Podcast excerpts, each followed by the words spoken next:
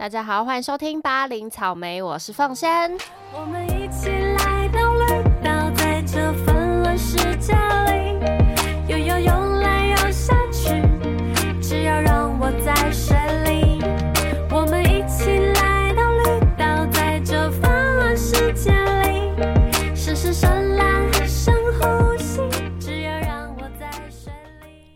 上个礼拜听完魏如萱的演唱会，只能说她的现场跟 CD 跟你在数位上面听到的真的是一模一样，就是你闭上眼睛听。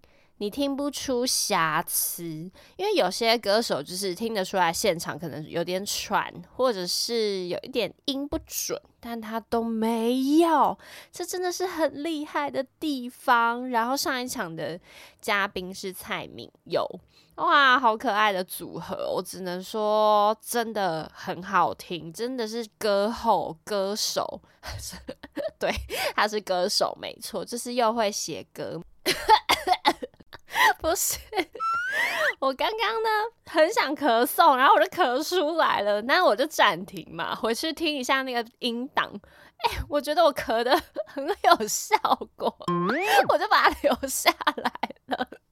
怎么可以咳成这样？我刚刚被口水呛到了。好，只能说就是魏如萱好可爱，而且他讲话就是很很正能量，他就是一个很乐观正面的人。他有一首歌叫做《陪着你》，里面有一句歌词写说：“做自己的太阳，你就能成为别人的光。”哇，这句话真的是很很很鼓励人啦！你。照顾好你自己，你也可以照顾好别人的。OK，那我还有另外一件事情可以分享，就是呢，因为我月底要去当我的一个闺蜜的婚婚礼的婚礼歌手，对我就会写一首歌给她，然后我就拿我吉他去修修弦具啊、换弦啊，然后有一天我不小心在家里摔到我吉他，那个弦钮直接断开，我就拿去。呃，一间在西门町原百楼上的乐器行，因为那时候我就很想赶快修，但其他西门町的其他乐器行都关了，我就查到这间，想说好吧，也还不差，我就拿去。然后那时候就两个阿姨跟一个北北，一个叔叔，我就呃有先打电话过去问，那阿姨看到我就说，哦，那个要换弦的人，小姐来了，然后。他就看看我的琴，然后马上就跟我说，呃，可能就是隔一天才能拿。然后他就叫里面的那个叔叔出来，说：“哎，你看一下他的弦还能不能修什么弦钮，还可不可以修？”然后叔叔看一看，说：“哦，可以，可以，可以，好，没问题，没问题。”然后他就把我的琴呢，就先靠在旁边，我就跟着那个阿姨过去结账了。结果，砰一声，我想说，不会吧？转头过去，看到我的琴就直接倒了，直接直接倒在地上。重点是我的弦，我的琴头直接断掉，我就傻眼，我直接愣在那边。我想要这是怎样断了？它就是真的断掉。然后我我就是走过去，然后我就傻眼，我我说不出任何一句话来。然后那叔叔就说啊，那啊那啊什么什么的啊，没靠好啦，然后倒了。然后那叔叔就。就说，呃，这个我帮你修，我帮你修，不收你的钱。我心里就想说，当然不能收我的钱呐，收我的钱你洗嘞？他就他就想，他也蛮紧张的。可是我第一次，真的是我第一次看到你的吉他被一个人弄倒，然后头就断了。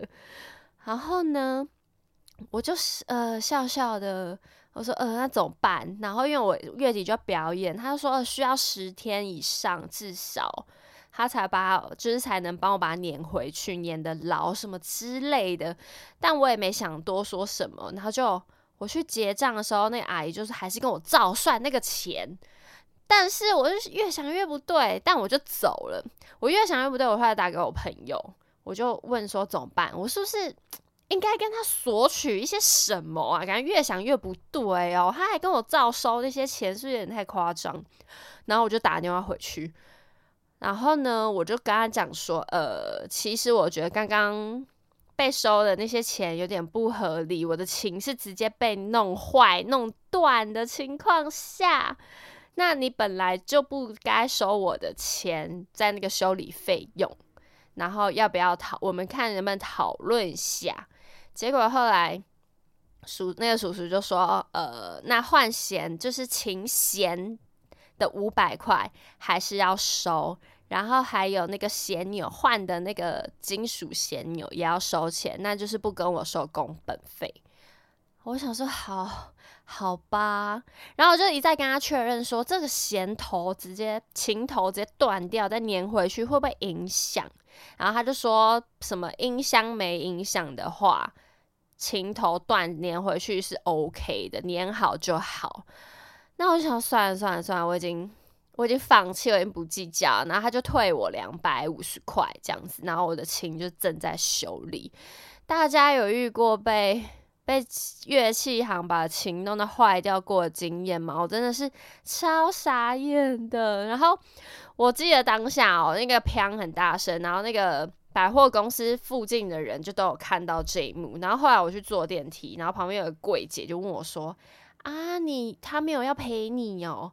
我说：“呃，没有，他就是说帮我修好这样而已。”然后就连那个柜姐都说：“不行啦，就是应该要叫他。”帮你修就是陪你才对，对我当然我真的是不知道怎么处理诶，就是有经验的大家欢迎来跟我分享一下。我现在就是就是只付他弦的钱跟螺丝的钱的鞋，他就不跟我收工本费。我想算了啦，就这样吧。对，莫名其妙。好，进入本集的正题，我要来介绍一审陈奕迅。为什么要介绍伊森呢？因为他暌违七年，要在七月的时候回来小巨蛋开唱啦！暌违七年呐，那陈奕迅呢说七是他的幸运数字。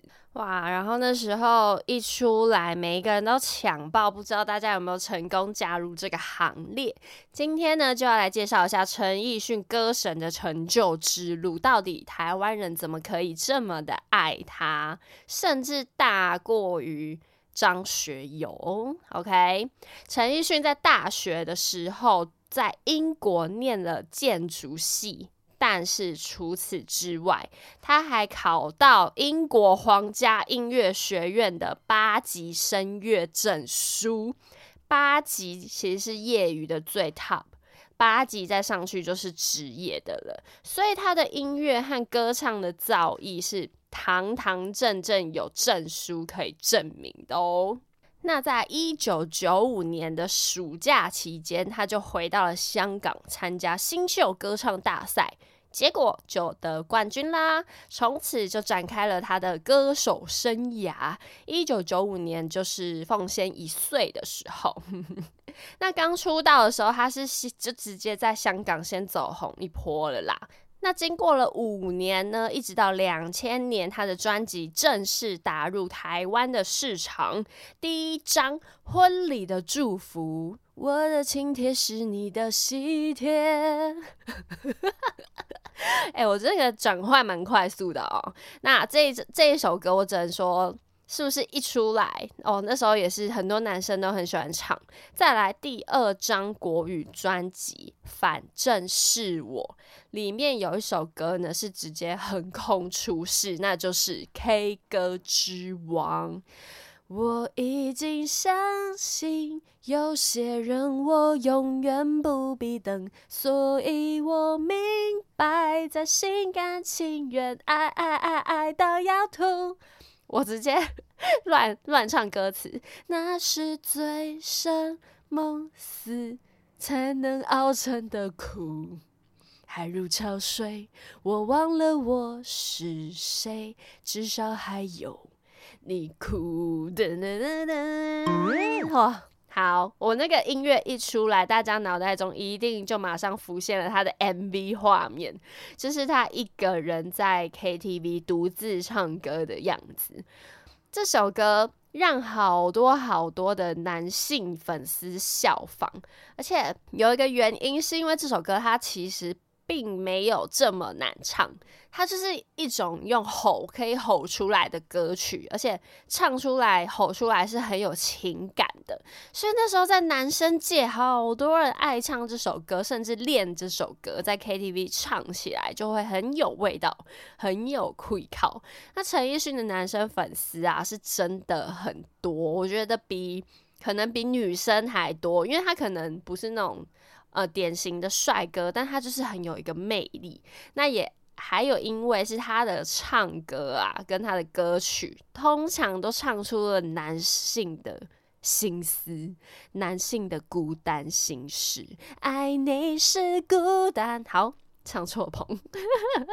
再来，一直乘胜追击，隔了两年，两千零二年，Special Thanks to 的这张专辑，这张专辑我随便念一下哈。你的背包夏夏农，并且呢，他凭着这张专辑就获得了台湾金曲奖的最佳国语专辑跟男演唱人，这是多厉害的事情呢？因为这是继张学友之后。第二位获得金曲奖的香港男歌手，直接被封为张学友的接班人。人家张学友是歌神，陈奕迅就是 Eason。好，你以为他的巅峰就这么结束了吗？还没，还没。下一张专辑，二零零三年《黑白灰》哦，我现在说的专辑就是来台湾发行的国语专辑。这张《黑白灰》。里面有阿怪、十年、兄妹、Lex Older，每一首脍炙的好歌都是收录在这张专辑里面。尤其是《十年》这首歌，直接奠定了他在华语歌坛的地位。但其实一开始十年，它有广东版，叫做《明年今日》。那那时候公司就是为了要满足中国市场，做了中文版。一开始其实陈奕迅是反对的，他觉得干嘛？为什么要去迎合这些人，还是什么的？他就很不想要做中文版。但是最后还是配合了。嗯，这其实大概就是伊森厉害的地方，可以把清水变成鸡汤。十年这首歌啊，作曲人陈小霞自己觉得这不是一个他的巅峰之作，陈小霞自己觉得自己作曲没有做的到什么很优秀的状态，但还是请来了林夕就是填词。刚刚那句话可以把清水变鸡汤，这就是陈晓霞对伊森的评论。她记得那时候提出要做国语版的时候，陈奕迅就是一口回绝嘛。后来是因为尊重陈小霞本身是制作人，所以医生才答应。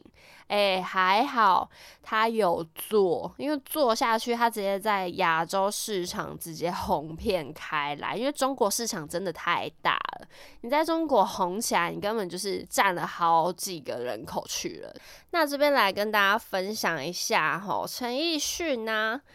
他的歌其实对我来说，那时候我都我才九岁，就是还很小。但是都是长大之后看了一个节目，叫做《超级星光大道》，是因为这个节目，还有里面有好多选手都超爱选唱陈奕迅的歌当来比赛。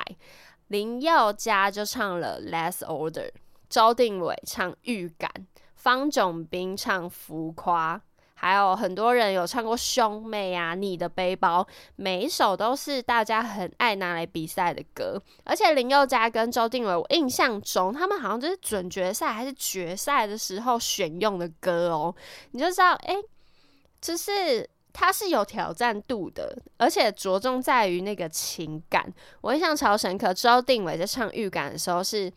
买假 stand 站在那里，然后还搭配那种舞蹈来诠释这首歌，我觉得超厉害的。林宥嘉的 Less Order 也是很像在小酒馆里面，他也是因为这首歌好像就是拿冠军，而且我印象超深刻。那时候林宥嘉其实他的唱腔就有被讲说很像陈奕迅。就是他的整个情绪啊，一个氛围，然后疯疯癫癫的感觉，我一直觉得他到现在也有一点像。可能我猜他的偶像应该是陈奕迅。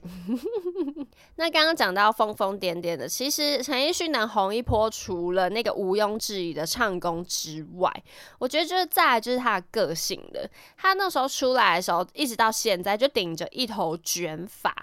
然后现场他很像喝醉酒，疯疯癫癫的样子，就是他的舞台是很有魅力的。但是你看他哦，看起来这么有个性，但他却不是那种会跟唱片公司对抗的艺人。就像我刚刚说的十年那个例子，他虽然心里有点想抗拒、想反对，但他还是尊重了制作人，尊重了唱片公司，就是。觉得总是会觉得为什么要迎合观众，不能唱一些自己就是觉得好听或是有深度的歌吗？但是后来他自己也觉得自己蛮幸运的，就是在唱这些他一开始以为是很流行呀口水歌的同时，但都还能有保有它的艺术价值。我觉得。我自己觉得啦，他的这个艺术价值是取来自于他本人，他自己创造的。就是你想想看，嗯，陈奕迅如果今天去唱不论什么巴拉歌，呃，给那里轰镜头，我觉得他也会唱出他的艺术价值。如果他今天去唱哦，你是我的花朵，说不定又是另外一个风格。所以我觉得。嗯，他自己觉得的创作感觉跟艺术价值是来自于他自己的，真的是他是他才能唱出那种别人唱不出来的魅力。哇，我真的觉得我这是对他很高的评价哎，我哪位？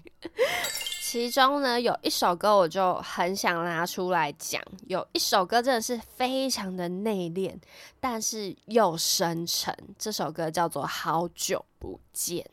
陈奕迅就觉得像《好久不见》这首歌，他一听到他就觉得这首歌如果是张国荣还在世的时候，肯定会唱得很好听。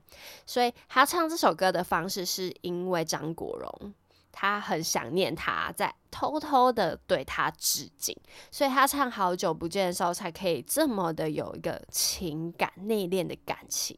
我多么想和你见一面。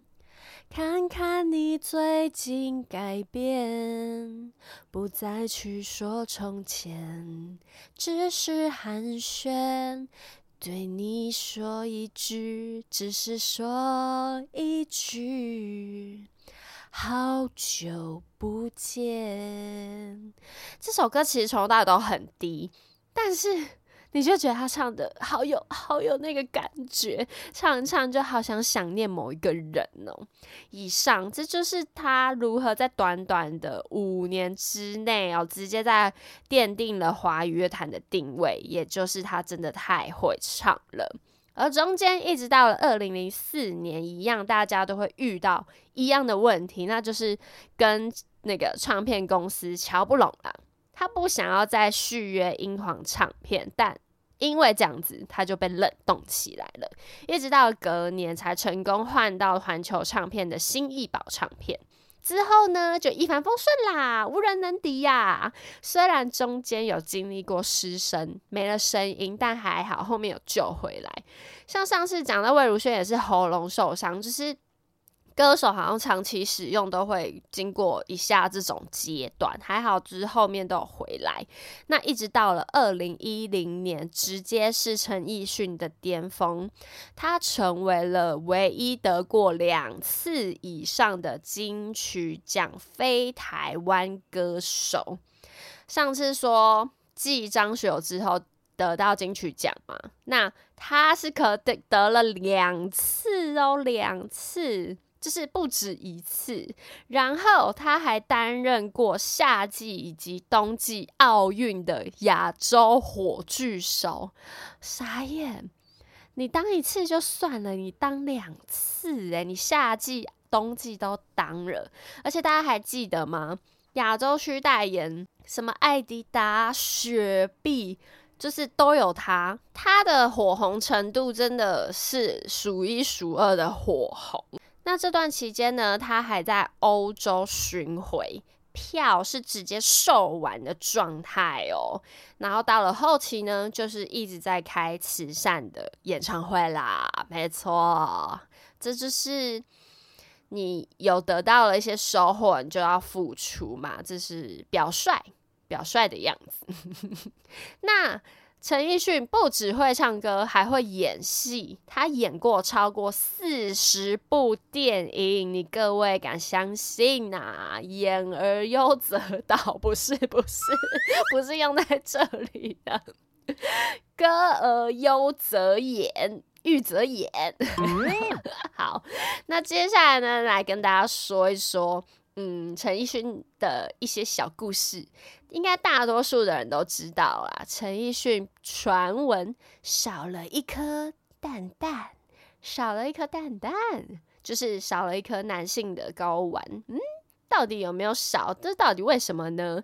其实是在他二零零二年的时候，在台北华范技术学院的校园 演唱会上面，因为歌迷啊热烈的反应，uncle uncle，然后陈奕迅在唱最后一首歌的时候，他就脱下了头顶上戴的帽子。然后用力的往台下丢，就太用力了，一个太激动，就一脚踩断了音箱的支撑架。我就问你，到底到底是支撑架太雷，还是你你真的踩太用力？他的右脚就这样踩跌落到台下，左脚却还挂在舞台上。此时他的下半身就卡在舞台的边缘，等于就是有撞到蛋蛋啦。对，然后所有的歌名就吓疯、吓傻了，超傻眼的。只是一个校园演唱会，怎么可以搞成这样？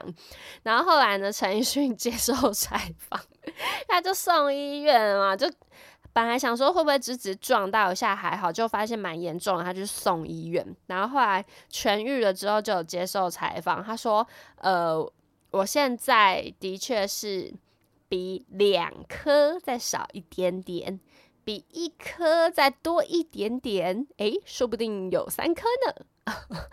他自己在乱讲。那我想应该是没有少啦，可能就是一点五颗，因为他最后还是生了个女儿啊。那据说原本陈奕迅和当时还是女朋友的。女朋友就是处在一个分手的边缘，但是却因为这次受伤让他们复合。当时候他的女朋友知道这件事的时候，就急着大哭，然后急忙赶到台北的医院，然后事后就是陪伴他跟照顾他，因此让两个人越来越珍惜彼此，终于走到了一起，然后生了一个女儿。所以不管是一点五颗、两颗还是三颗，都可以生女儿。好，以上以上言论大家听听就好。然后陈奕迅就是还这边跟媒体分享说什么，听说李小龙练功受伤也只有一颗，周星驰拍片也是受伤也剩一颗，就是。然后什么希特勒之前腹部有中弹也是只剩一颗，就是 他要把所有一颗的人都一起拖下海，一起爆料出来。那以上都是没有办法查证大家 听听就好，好不好？这就是陈奕迅，他的疯癫疯癫的很可爱，也因为他的疯癫让他，呃，在诠释歌曲跟以及他的现场魅力是。这样吸引人的，然后诠释了很多男人的心事，所以让台湾好多男生都嗯最爱陈奕迅。不知道大家这次有没有抢到演唱会的票？欢迎来 IG 跟凤仙分享。最后就要让大家来听一下刚刚提到的那首歌，陈奕迅的《好久不见》。这集也到一个段落啦，诶。还有一件事，就是金曲奖的入围名单出来喽。有看到 IG 的人应该就知道，我自己私心分享了最佳乐团有宇宙人入围，然后周杰伦最伟大的作品是有入围年度歌曲奖。再来，熊仔入围了男演唱人，还有最佳专辑。那之后呢，再来做一集金曲奖入围歌手的介绍喽。那这集就到这里，八零草莓，我们下次再见喽，拜拜。